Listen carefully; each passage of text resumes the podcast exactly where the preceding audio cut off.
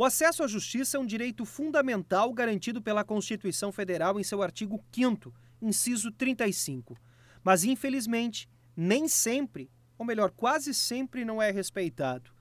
Para o Johnny Benedetti, responsável pela Defensoria Pública de Joinville, vários são os empecilhos: os econômicos, sociais e humanos. Hoje enxergo a existência de empecilhos tanto econômicos quanto jurídicos, judiciais e sociais, para falar mais ou menos generica, genericamente. Economicamente, é, a gente percebe que grande parte da população não tem condições de pagar um processo advogado e, portanto, depende da Defensoria Pública para acessar a justiça. Contudo, a Defensoria não, não está devidamente instalada em todas as comarcas, subseções judiciárias. E onde está, geralmente não tem número suficiente de defensores, o que na prática implica o não acesso à justiça. Juridicamente, a demora na tramitação dos processos e a dificuldade em executar as decisões judiciais acabam, na prática, a levar um não acesso à justiça.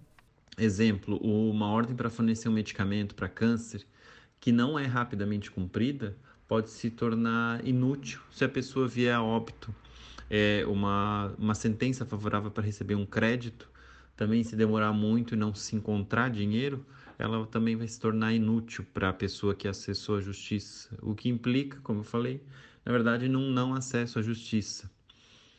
Judicialmente, é, a gente também verifica que muitos juízes é, ainda apresentam empecilhos ao acesso à justiça, com algumas determinações judiciais que, às vezes, por dificuldade mesmo de ser cumpridas, acabam por obstaculizar esse direito. O excesso de processo nas comarcas, nas varas e nos tribunais tem assustado a população em geral.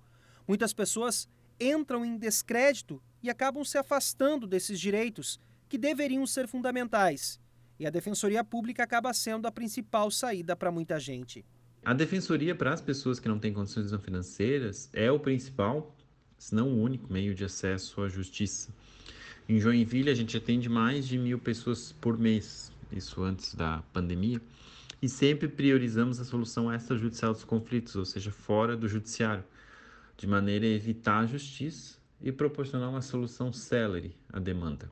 Na saúde, por exemplo, a gente costuma resolver 35%, dos, 35 dos casos sem ação judicial, evitando custos e incertezas de um processo. Ainda creio que o maior problema do judiciário é a dificuldade de ofertar uma tutela jurisdicional útil em tempo hábil, seja pela demora na tramitação dos processos e recursos, seja pela falta de efetividade para se cumprir algumas decisões judiciais.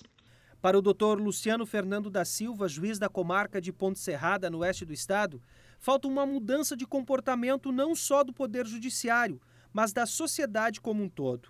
Há sim uma dificuldade no acesso à justiça, mas que para o magistrado tem tido avanços significativos. Um acesso à justiça amplo, muitas questões precisam ser solucionadas e, e, e transcendem, mas há uma parcela significativa do que podemos fazer é, e está ao nosso alcance. E pelos números que temos na minha comarca, ah, eu posso assegurar que há sim um número significativo de demandas e elas são atendidas a tempo e modo. Eu não, não vou cansar com as estatísticas e os números da, da comarca, mas há um esforço muito grande em, em dar celeridade. E em questão ao acesso em si, a carência é de, é de todos, no sentido de estrutura do Poder Judiciário, da, do próprio Ministério Público e também da, da Defensoria e se não é, da própria assistência judiciária, no sentido de atender o mais, o, mais, o mais carente. Nós não temos, por exemplo, a defensoria instalada na minha comarca, por exemplo. Nós nos socorremos dos, dos advogados que gentilmente aceitam a nomeação. E, e isso é um reflexo muito importante que precisa ser considerado. Mas assim mesmo, ele acredita que o judiciário garante o acesso justo a todas as pessoas. O que pode ser insatisfatório é, é, é a capacidade que se tem de dar a resposta a tempo e modo. E também é preciso separar o, o que é o acesso em si e da resposta dada.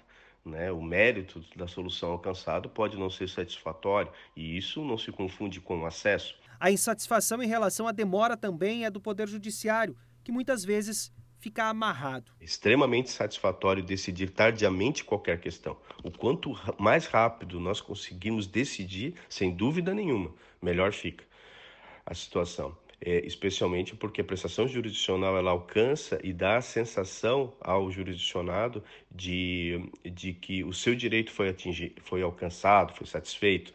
É, quando isso acontece muito tarde, ainda que lhe seja favorável a decisão, há uma, há uma satisfação, insatisfação compreensível, sim. Mas para o juiz, uma das maneiras de evitar a morosidade no Poder Judiciário e na publicação de sentenças passa muito por soluções alternativas, não sujeitas ao rito judicial. Então, alterações, já falando da morosidade, legislativas, especialmente no que diz respeito a quantidade de recursos, isso é muito, muito, muito falado, também podem contribuir para uma redução da, da morosidade. Para o Johnny, da Defensoria Pública, o STJ e o STF poderiam e deveriam ter um papel importante para mudar toda essa situação. O STF e o STJ é, podem facilitar a mudança desse pensamento, é, porque as últimas alterações legislativas no processo civil é, lhe deram, lhe conferiram essa possibilidade de julgar questões repetitivas com efeito vinculante, o que aceleraria a prestação jurisdicional. A posição do Supremo Tribunal Federal, assim como de qualquer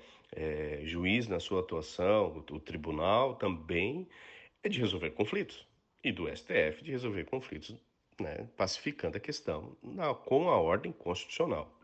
Manter, manter, manter esse equilíbrio é, faz parte do, do, do papel do STF. O que pode trazer um pouco de boas perspectivas é a vontade do Poder Judiciário, em todas as suas esferas, em buscar resultados com qualidade. Eu vejo no corpo, não só no corpo diretivo do nosso tribunal, mas também de todos os colegas, uma preocupação assim de realmente fazer, fazer o seu melhor. Ah, falando da magistratura um pouquinho, ela, ela tem um viés vocacional mesmo em que pese temos, não temos 100% de exemplos positivos, mas nós temos uma maciça maioria de, de juízes e juízas extremamente dedicados e predispostos a fazer justiça mesmo, com uma dedicação assim muito, muito grande.